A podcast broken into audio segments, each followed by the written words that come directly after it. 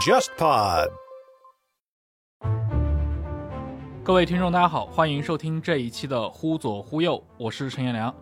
我们这个节目啊，上周刚刚上线了一期和《经济学人》商论的朋友聊硅谷的话题，结果转眼硅谷就出了大事儿，在创投圈和科技行业里面非常著名的硅谷银行，在上周三披露自己财务亏损状况之后呢，在四十八个小时里面就遭遇了大量的储户的挤兑。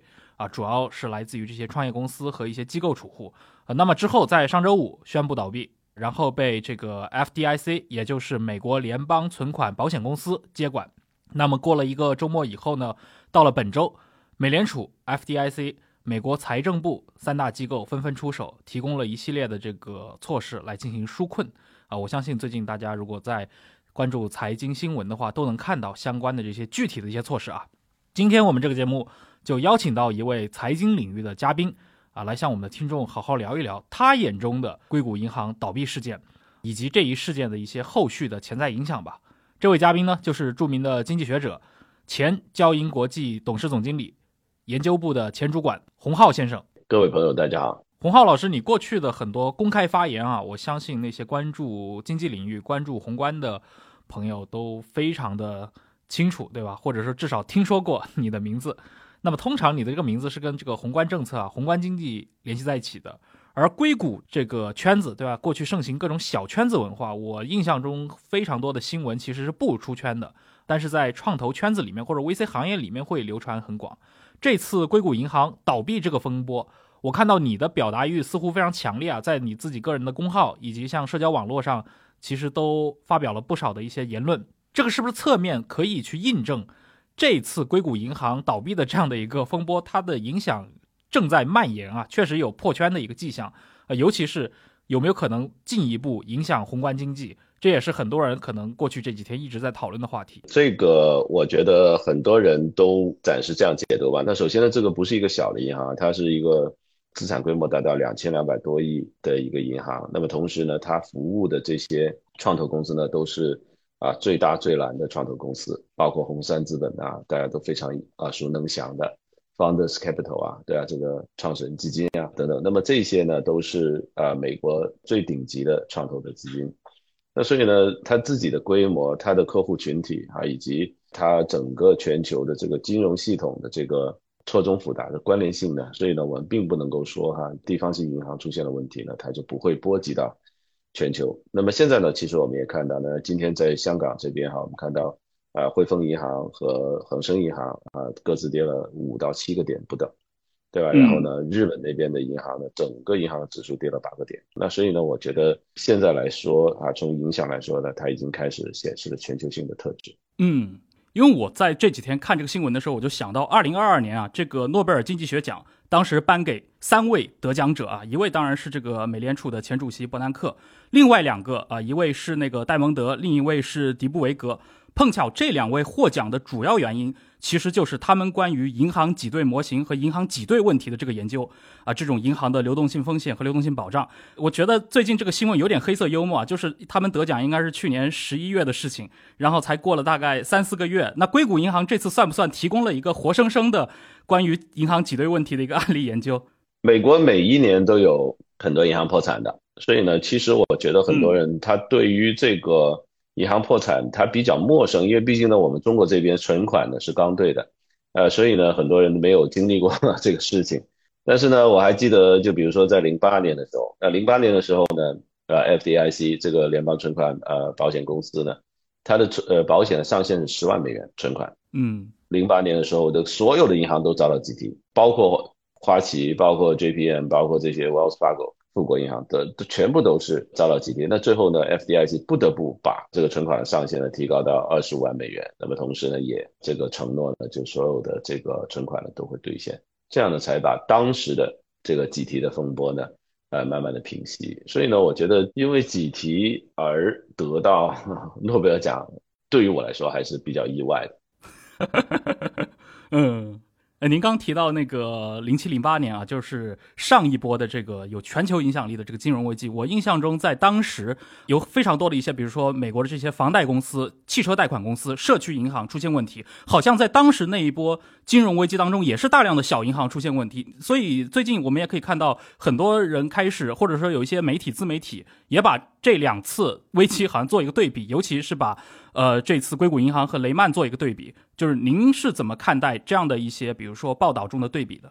现在可能有很多记者对于当年的情况比较陌生吧，毕竟经过了十五年，对吧？现在是二三年，可能有很多年轻的记者还没有入行，所以呢，对于当时的情况不了解。那当时的情况呢，绝对不是这样，才跌了一两个点的这样的，那整个市场一天可以跌到百分之十的，所以这个我觉得就是说。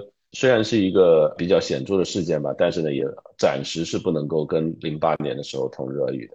那先我们可以来谈谈这个危机本身啊，这可能很多我们的听众可能到目前还不太了解这个事情。您能够从您的角度来向我们的听众介绍一下您眼中的硅谷银行的这一轮危机它是怎么发生的吗？因为在我们看到的公开报道当中，无论是来自他的这些客户的提款需求。还是说啊，他们购买的这些美债，对吧？因为美联储的加息而产生了这样的一个亏损，似乎对于银行来说都不算那种特别严重的问题，甚至不算特别严重的错误。但是我们看到的结果是在几十个小时以内，这这么大体量的一个银行就直接被挤兑倒闭了。这个可能对于呃金融行业以外的普通的听众来说是一个非常意外的事情。对挤兑来说，它基本上就是一两天就完成了，因为毕竟呢，我觉得互联网时代哈，那么很多提款呢，甚至在网上就可以完成了，就是你不需要去那个银行那排队了，呃，所以呢，挤兑速度呢是比较快。那嗯，我觉得至于说它怎么样去产生呢，其实很简单，就是这个银行呢，它手上有很多美债，那这个美债呢，它的持仓呢是 mark to market 的，就是这个呃以市价来计价的。那以市价来计价呢？大家也知道哈，从这个二二年开始到现在哈，过去一年里头呢，这个两年在飙升啊，飙升的这个速度呢是有史以来最快之一。但，那所以呢，在收益率上升飙升的时候呢，你手上的持仓呢就会啊产生这个亏损啊，然后呢，如因为你是呃市价计价的话呢，你就要计提这个损失，对吧，那计提损失呢？一般来说也没有什么大的问题，主要是这个由于他手上所持有的这个债券太多了，对，所以呢，你一计提的话，那就出现了几十亿、上百亿的亏损。那这一个亏损呢，远远的大于了他的股东的成本，所以呢，呃，他就会出现这个资不抵债的现象，或者说这个股东的成本、股本呢，equity base 呢被 wipe out，equity base 被 wipe out 了之后呢，那你想想，那就哈哈哈，那就比较棘手了，因为毕竟呢，你不能够是负资产。那怎么办呢？那就是你的 banker 哈考的那个高盛，高盛呢就告诉他说啊，那我们去卖点股票吧，就融资吧。结果呢，你卖股票的时候你要路演的，当然路演的时候呢，你就被迫的要披露，尤其是像这个存款这个数据呢是要披露的。那大家一看，哇塞，这个存款流失这么快，然后你现在又要 raise capital，对啊，要你要融资，那肯定证明你的银行是有这个流动性的问题的。那就是那一想，大家一想，你这银行有流动性问题，马上就去把钱拿出来，因为 game theory 哈，就是一个博弈论的一个经典的的话题哈，就是说 prisoner's dilemma 哈，就两个人对啊，就他们在分别做出决定的时候，做出一个自私的决定的时候，他们总是做出一个让双方都承受最大损失的决定，这个决定就是集体，哈，对，因为 A。害怕 B 先走，对啊，所以呢，A 要抢着走，B 又怕 A 先走，B 又抢着走，所以呢，A 和 B 呢就抢着出门，啊，就是 像这个着火一样，对吧？门门口太想要出去的人太多了，一下挤在门口，谁都出不去啊，就这么简单。所以呢，这个就是我认为就是说最简单直白的白话版的这个硅谷银行出问题的一个解读。嗯，就是刚洪老师跟我们。简单概括了这一轮硅谷银行发生的危机，里面有个核心的原因是他们身上持有了大量的这些美债啊，来自这个美国的这个债券。为什么他们身上会积累这么多的一个债券呢？因为你买美债的话，呃，你在二零二二年之前你是赌的这个美债这个收益率不断的走低呀。那不断走低的话，那你可不就是你的你是有钱赚的嘛？所以呢，你可以赚了很多钱。而同时呢，这个美债呢，一般来说呢，它是一个被认为啊，它是一个安全资产。那安全资产呢，你可以用美债作为 collateral，就是作为一个抵押品啊，从这个美联储那里借钱。所以呢，买美债这个事情在二零二二年之前并不是一个很大的错误，你知道吧？因为毕竟这个是一个非常安全的、流动性非常好的，而且呢可以用来当抵押品的一个资产。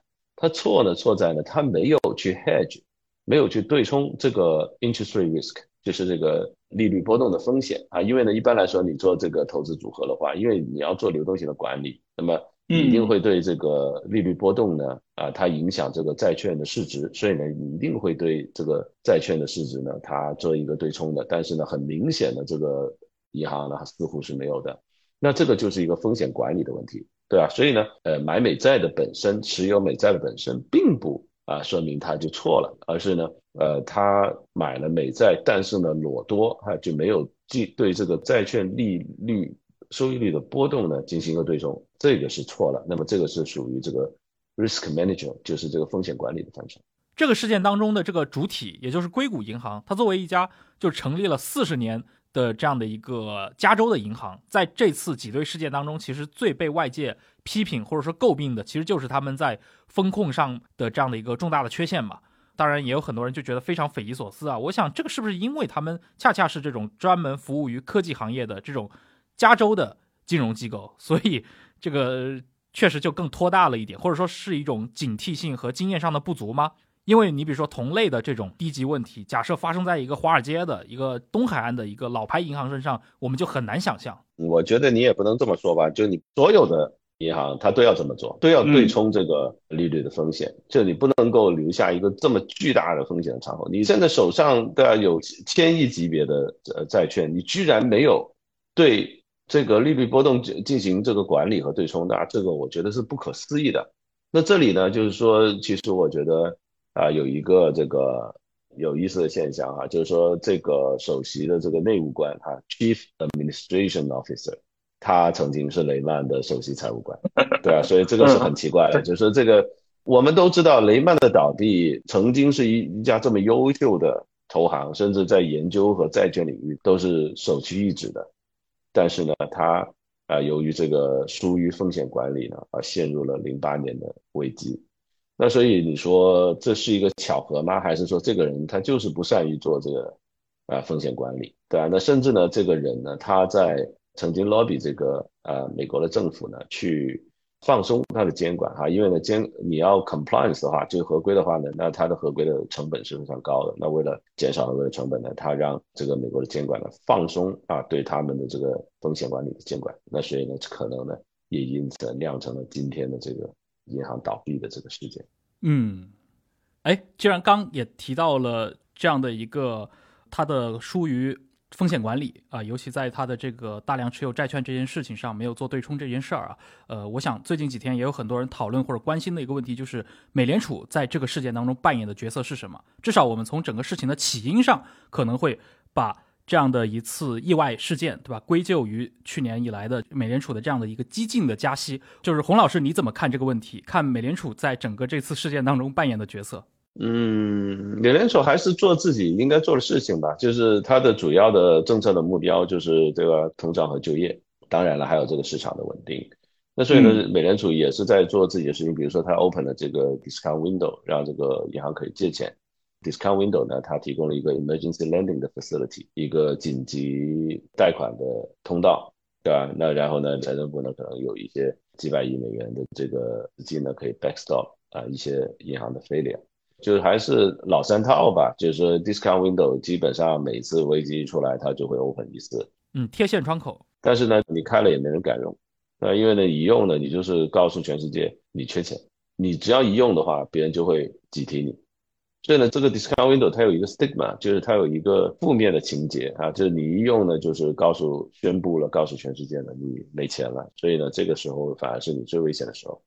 所以呢，美联储在做自己应该做的事情吧，但是收发呢，我觉得效果还没有呈现出来。嗯，那能不能谈一谈这个，就是美国的这个联邦存款保险公司，也就是 FDIC，在这次事件当中扮演的这个角色，它为什么会在上周五？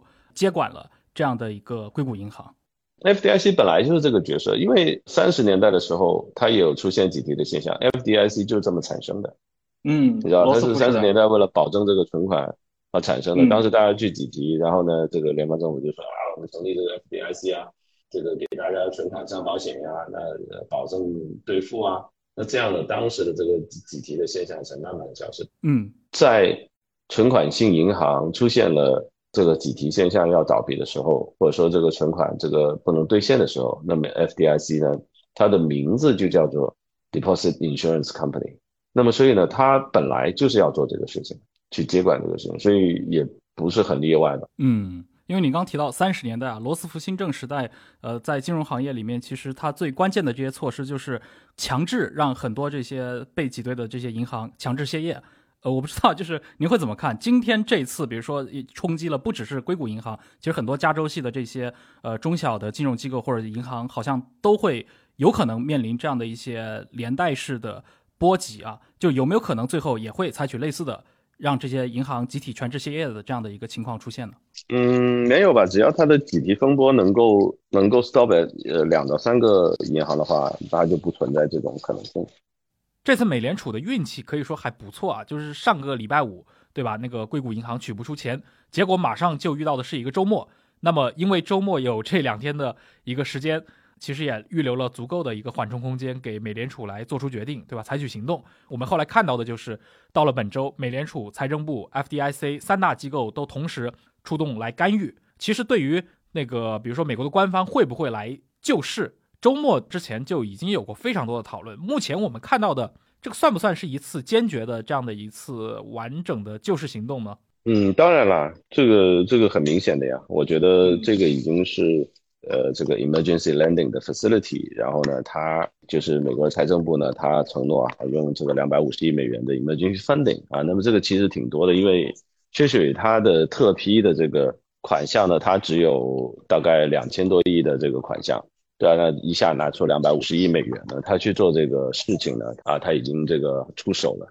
所以呢，嗯，对于我来说，它就是一个标准动作呀。这些动作都是标准动作。首先，FDIC step in guarantee 这个存款，呃，第二，这美联储呢，呃，step in 说自己要保持这个系统的流动性。第三，Treasury 说，哎，我这里有一些，呃，这个 emergency funding 就是这个紧急的这个款项可以拨用，对吧？那它有两千亿左右的这个款项已经批了，是国会批的。那国会批了这两千亿款项呢，本来是拿来做这个干预汇率的，其实。啊，去做这个干预的，所以这些都是很标准动作。然后很快你会看到，比如说这个大银行开始 take over 了。那比如说英国的这个硅谷银行，对啊，那就被这个汇丰 take over 了。对，这都是非常标准的动作。那至于后来这个 Signature Bank 也倒了，真的其实它和这个硅谷银行的的这个处境是类似的，它手上也是满手的国债呀。嗯，啊，那一挤兑一个大规模挤兑的话，谁受得了啊？那像那个硅谷倒闭之前被挤兑四百亿美元的现金啊，那谁哪个银行能够存活啊？那不可能的。嗯，是，就是理论上银行这样的一个业态，它只要是银行，就有被挤兑到倒闭的这样的一个可能性。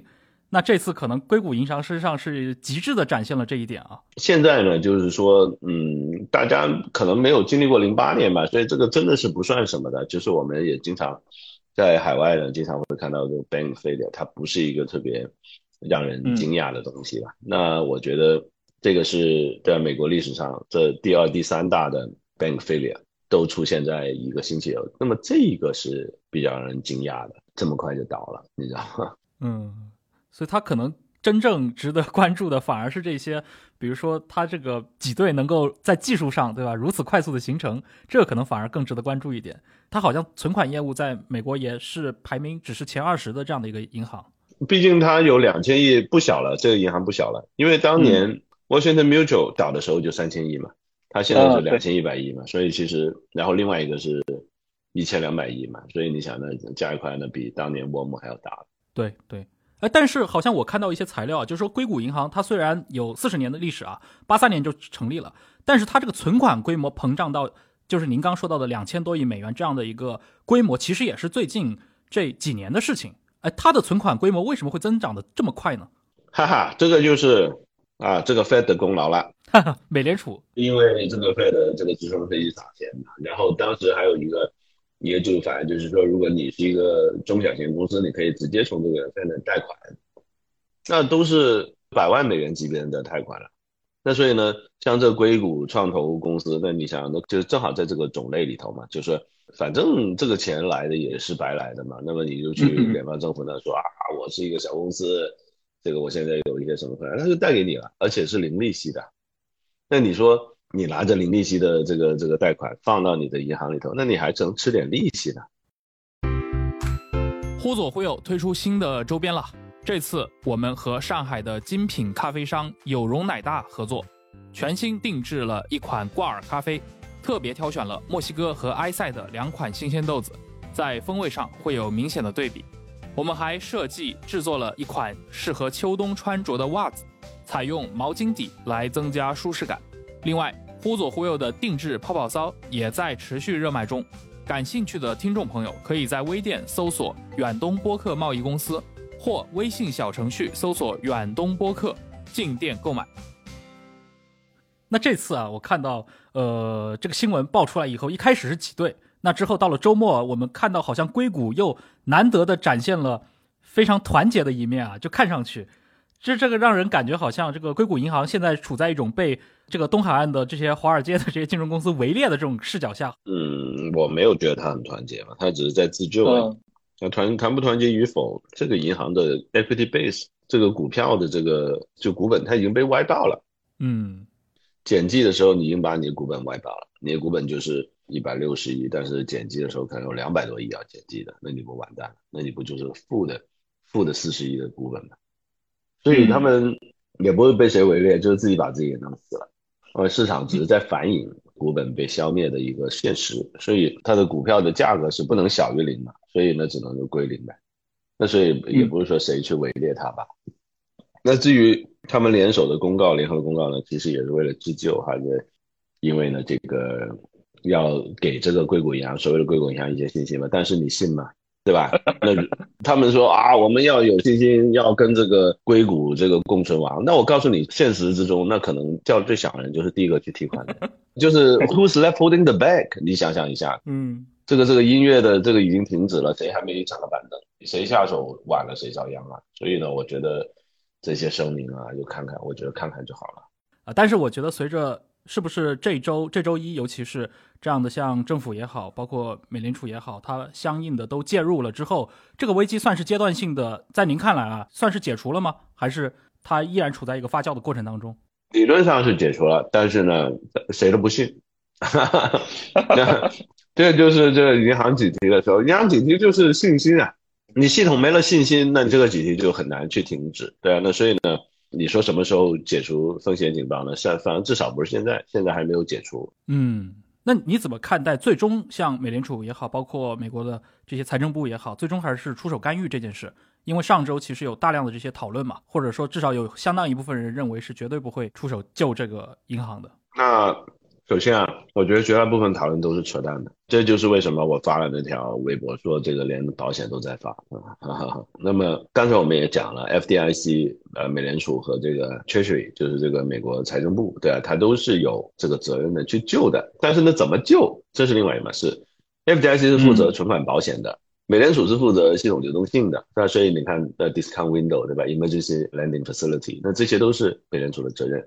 财政部通过这个国会的立法，它有两千亿的这个紧急的救助基金，但是呢，本来是拿来干预汇率的，没想到呢，它会拿来干预这个银行的飞利但是呢，它也是有责任的去维持这个系统的稳定的，所以呢，这三方呢都在做自己应该做的工作。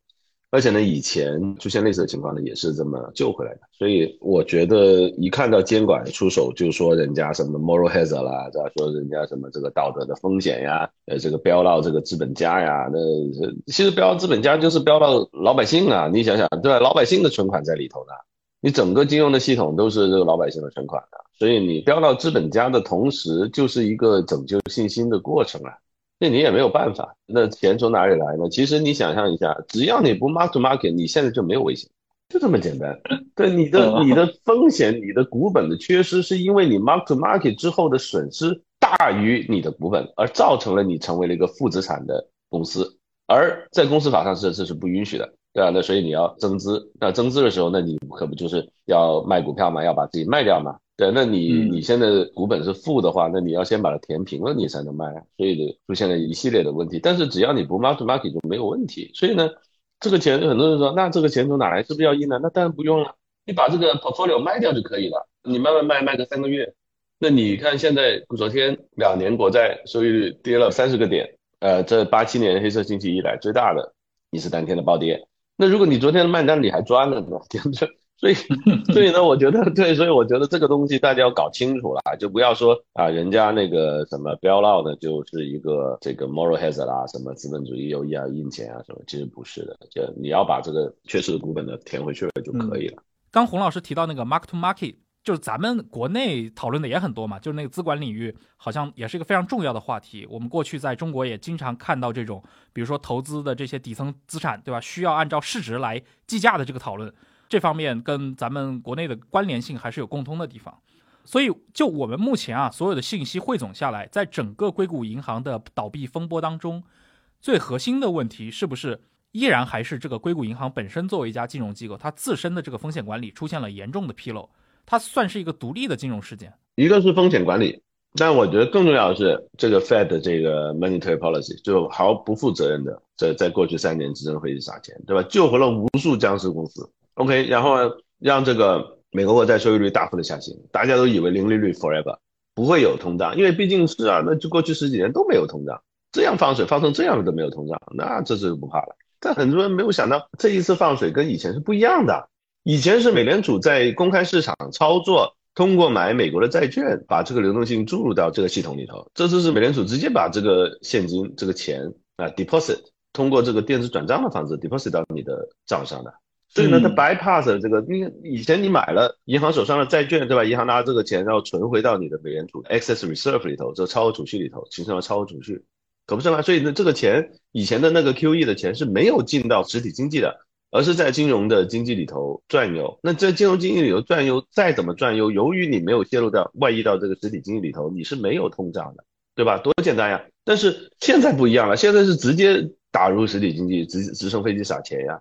对吧？那所以家庭拿了钱，他没有进入这个美联储的 excess reserve 里头，他去哪儿了？那不就变成了这个一万多亿 美元的这个存款嘛？对不对？嗯那变成了一般多亿美元存款，那这些存款型银行，对吧？他哪里见过这么多现金呢？那怎么办呢？那就那就我们就买点美债呗，反正又安全，流动性又好，又可以做 collateral，而且我不对冲这个利率风险，因为你一对冲利率风险，你的 capital gain 就没了，增值的价格上涨的时候你挣不了了。就干脆就裸多，对吧？反正这个美联储也会救我的，咵我们就裸多。结果你看，嗯去年扛了一年，但整个市场去年说，哦，这个通胀很快就要下来了啊，美联储很快就要降息了，都喊了多久了？耶伦说啊，我们的这个这个这个不怕，金融系统里头的这个流动性呢是足够的啊。Bernanke 说不怕，我们的这个通胀呢是暂时的 transition，对吧？嗯，就一直对外说是暂时性的嘛。一直到二零二一年的六月份、七月份的时候，他还是这么说 transition。啊，后来一看不行了，对吧？到了二零二一年，这个通胀上了八的时候，呃，二年四季度他就说啊，这个 higher for longer，呃，更高更长。所以你说他们的话能听吗？是不能听的。所以呢，这两次量宽它造成的结果是完全不一样的。但是呢，我觉得有很多人没有领会到这一点，那么也导致了就是说对于这个风险的掉以轻心。嗯，像刚刚其实也提到很多了嘛，就是比如说美联储的这个激进加息带来的这样的一系列的问题啊，就可能就不再是聚焦于硅谷银行这个事情本身，因为我之前听到您的一些演说，对吧？您认为这个激进加息是经济进入衰退的表现？不是激进加息这让经济进入衰退，即便是激进进入衰退，你也要激进加息，因为 inflation 比你想象的更激进，对不对？就这么简单。你作为一个央行，你的 credibility 来自于哪里？来自于你的这个 resolve，你的决心，你去抗击通胀的决心。保罗沃尔克就是这么来的。嗯对吧？保罗沃克为什么是最牛的央行的行长啊？就是因为力排众议，冒着这个工人在他的这个办公室外面这个围追堵截，对，冒着这个被总统这个勒令下台的这样的风险呢去做这个事情，对，最后他终于通过收紧货币政策呢，去把这个历史性的通胀掉下来了。现在的通胀，因为在过去四十年，呃，从这个七十年代的时候，哎呀，有一个那个他央行周期。呃，他是一个周期大师啊，他认为通胀是由两个 component 组成的，有一个 component 是一个 cyclical 的 component，那 cyclical component 呢，经济周期的起伏就会 take care of that。那所以呢，他就把这个 cyclical 的 component 呢 take out，对啊，他觉得这个反正经济的你现在通胀高，那过一会儿呢，通胀就自然会就下来了，对吧？这就是通胀的周期论嘛。结果呢，等了半天，对吧？七十年代两次两次美国的滞胀，但是呢，他的 legacy 呢，就是改变了美国通胀的计算的方法，并且引入了这个核心通胀的这个概念。那四十年后，今天我们再看一下通胀的计算被改了五花八门。什么 owners equivalent rent 啦，这个 non-core 的这个 inflation 啊，等等等等，就好像就是大家不用开车哈，不用吃饭一样，这个 food 和这个 energy 的 cost 居然是解决人民温饱问题的两种最重要的生产生活资料被排除在通胀的计算之外。你觉得这个合理吗？当然是不合理的啦。但是就这么做了，怎么着吧？就是你看，你把它一 exclude 掉的，呃，通胀就剩下五点几六了，对吧？但是如果你按照七十年代的调整通胀的方法去重新的计算今天的通胀，今天的通胀比八零八一年的时候还要高。OK，大家不要搞错了，比那个时候还要高。这就跟做账一样，就人为的把通货膨胀做低了。所以你说作为一个央行，你要力挽狂澜，对要要要维护自己的 credibility，那么你是否需要激进的去加息呢？我认为答案是肯定的。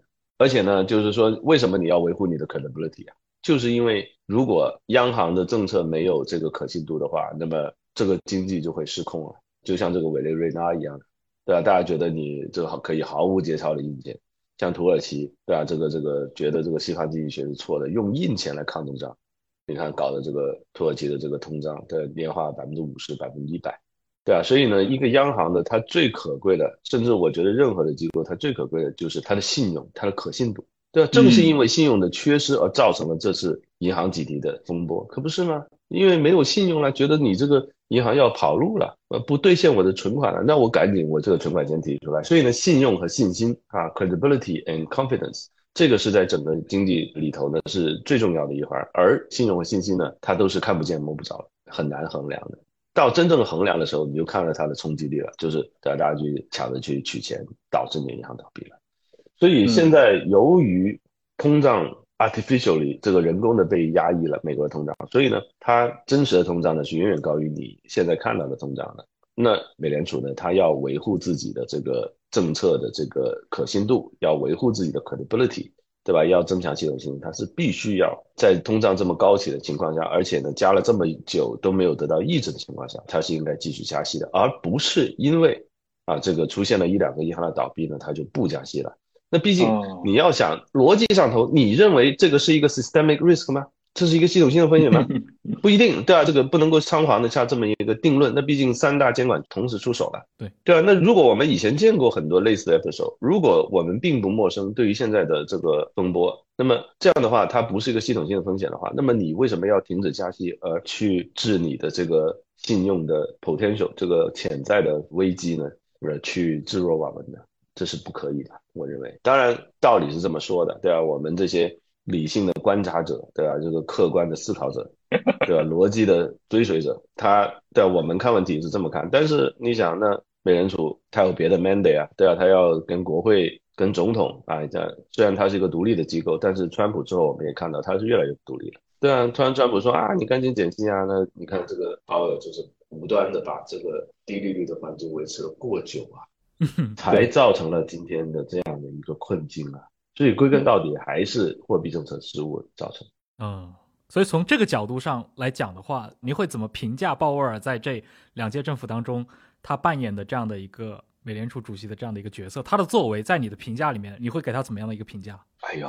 我没有什么资格去评论人家，对，人家毕竟是堂堂的全球第一大央行的主席。但是呢，从一个学者的角度来观察，对，我们可以说我们的，但是他听不听呢？呃，我们也管不着。但是呢，我觉得呢，就是说对于鲍威尔来说呢，他把这个低率的环境呢保持的太久，同时呢，他让美联储呢失去了政策的独立性，啊，经常的被别人牵着鼻子走，对吧？这次是可能会被这个银行的这个倒闭挤提牵着鼻子走。川普在的时候，可能被川普，川普为了连任啊，为了要这个股市有更好的表现啊，这个对他实行了这个种种的压力，让他保持这个宽松的货币政策。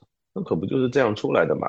嗯，所以呢，我觉得很复杂吧，就是一个人的评价总是从他的墓志铭，就是他的 obituary，就是这个补告那里可以看出来。那现在我相信鲍威尔还是年轻有为的，他还可是可以继续放 放水的。如果他呃逼急了，对，所以这也是市场现在看到了。就是我们在做市场分析的时候，我们要注意，一个是应该的 should，一个是 will，就将会怎么样，对吧？虽然我们认为货币政策应该是这样的，但是呢，我觉得最后可能它和我们的想象是完全不一样。嗯，最后要不我们还是回到硅谷银行引发的这次。危机啊，可能是因为硅谷的这个光环，对吧？让他在这个大众舆论当中，他获得了非常高的一个关注度。你怎么看待这个事件？它之后有可能的一个效应？你觉得这个事件是会走向逐渐的平息，还是说还会有一定的概率扩大化吗？嗯，他肯定会被别人收掉的，就会会被一家大行收掉。当年贝尔斯登就是这样，嗯，对，Washington Mutual 就是这样。雷曼呢，大家也知道，对，雷曼是一家投行，当时是雷曼倒了之后。对吧？然后呢，美联储让这个投行，呃，所有的这个金融机构呢，都可以拿到一个 banking license。通过拿到这个 banking license，他们就有这个 access to 这个 emergency lending facility，就是这个 discount window。可不是这么来的吗？所以呢，雷曼的时候呢，它是一个投行，他可能就是阴谋论说是因为他的竞争对手为了把他搞掉。那当时他的竞争对手以前的一个 partner 是当时的美国财政部部长，对吧？最年轻的财政部部长，而且是。所以，嗯，有很多各种各样的传闻吧。但是呢，我觉得你说我们见过这样的事情吗？多了是的。然后应该最后呢，被这个接管到别的啊这公司里头的别的银行里头去。那当年呢，像 AIA 对吧，友邦保险，那可不就是这么样搞出来的吗？不也差一点也被破产了，那就也是活过来了。所以呢，我觉得当你看了很多周期之后，你会看到，就是说现在发生的东西。以前也有过，甚至现在我们说是小巫见大巫，就跟这个零八年的相比，真的是小巫见大巫。呃，当然，如果每一年都活成了两千零八年，那也是挺悲催的，对吧？一天到晚的惶惶不可终日啊。那当时你十万美元的保险的上限啊，那就很多人他就觉得自己的 life saving 就是存了一辈子的钱，他就没了。嗯，对，所以呢，这个希望不要是零两千零八年吧。那现在暂时看来呢，就是说。因为毕竟我们现在是自媒体的时代，自媒体的时代呢，它东西发酵的也比较快，然后呢，全民的开始点评，就是各种各样。反正我看到的靠谱的点评不多。那在考虑它的 fallout 的时候，就是我们做市场的时候，那你说为什么现在市场下跌这么快呢？对，因为市场所有人都在看，所以呢，在市场下跌的时候，它是最影响情绪的。没有办法，就是你走到哪里，你过个天桥，你都能看到这个 q o 这个股指是多少点，对吧？那香港这边更不用说了，银行多过米铺的。那你你上街一走啊，这个大的荧光屏 blast at your face 啊，现在恒生指数下跌了四百点，呃，对吧？那你你想躲都躲不了，这样的传播的速度是很容易产生情绪上的感染的。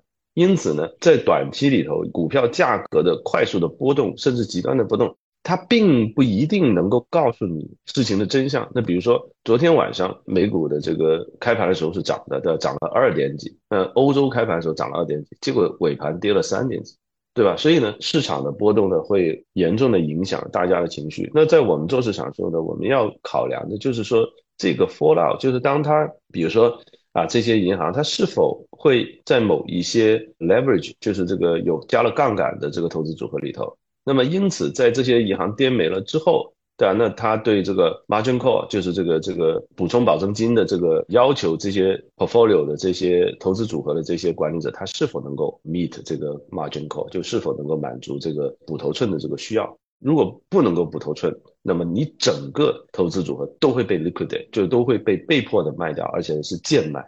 对啊，所以呢，这个就是我们现在看到的这个市场压力的这个来源。所以呢，市场的压力它可能并不能够告诉你这一次美国银行危机的真实的严重的状况。它反映的很可能，尤其是短期，很可能更多的是它的这个投资组合的 holder 啊，这个持有者他的这个风险管理的能力啊，以及他的这个支付表的能力。今天整个聊下来啊，我感受是，洪老师，你对这种银行破产啊这种事情，好像有种。就白发渔樵，对吧？惯看秋月春风的这样的一个感觉，呃，甚至你都有点意外，就为什么像硅谷银行这次居然能引起这么大的一个，呃，可以说全网络的关注啊？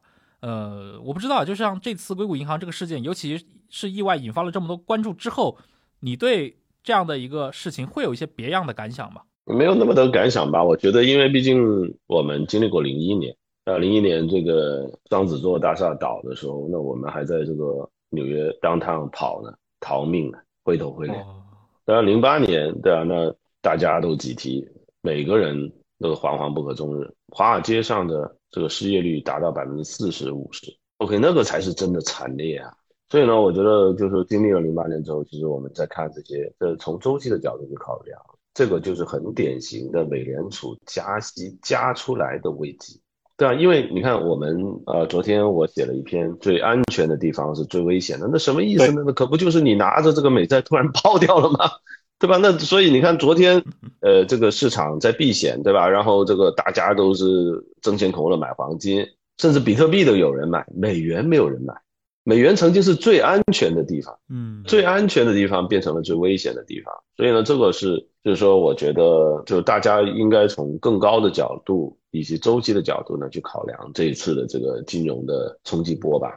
那我相信呢，由于有前车之鉴呢，其实我觉得它是可以管理的比较好的。那因此呢，如果不是一个系统性的风险的话，那么美联储是不应该改变它的加息的路径的。那么同时呢，短期市场的波动呢，更多的说明的是投资组合的持有者他的风险的承受的能力啊，以及他的这个资产负债表的这个流动性。好的，谢谢洪浩老师今天来到忽左忽右啊，跟我们分享了您对于近期可能是最热点的一个科技和财经话题的看法。好，感谢你的时间，感谢各位听众啊，我们下期再见。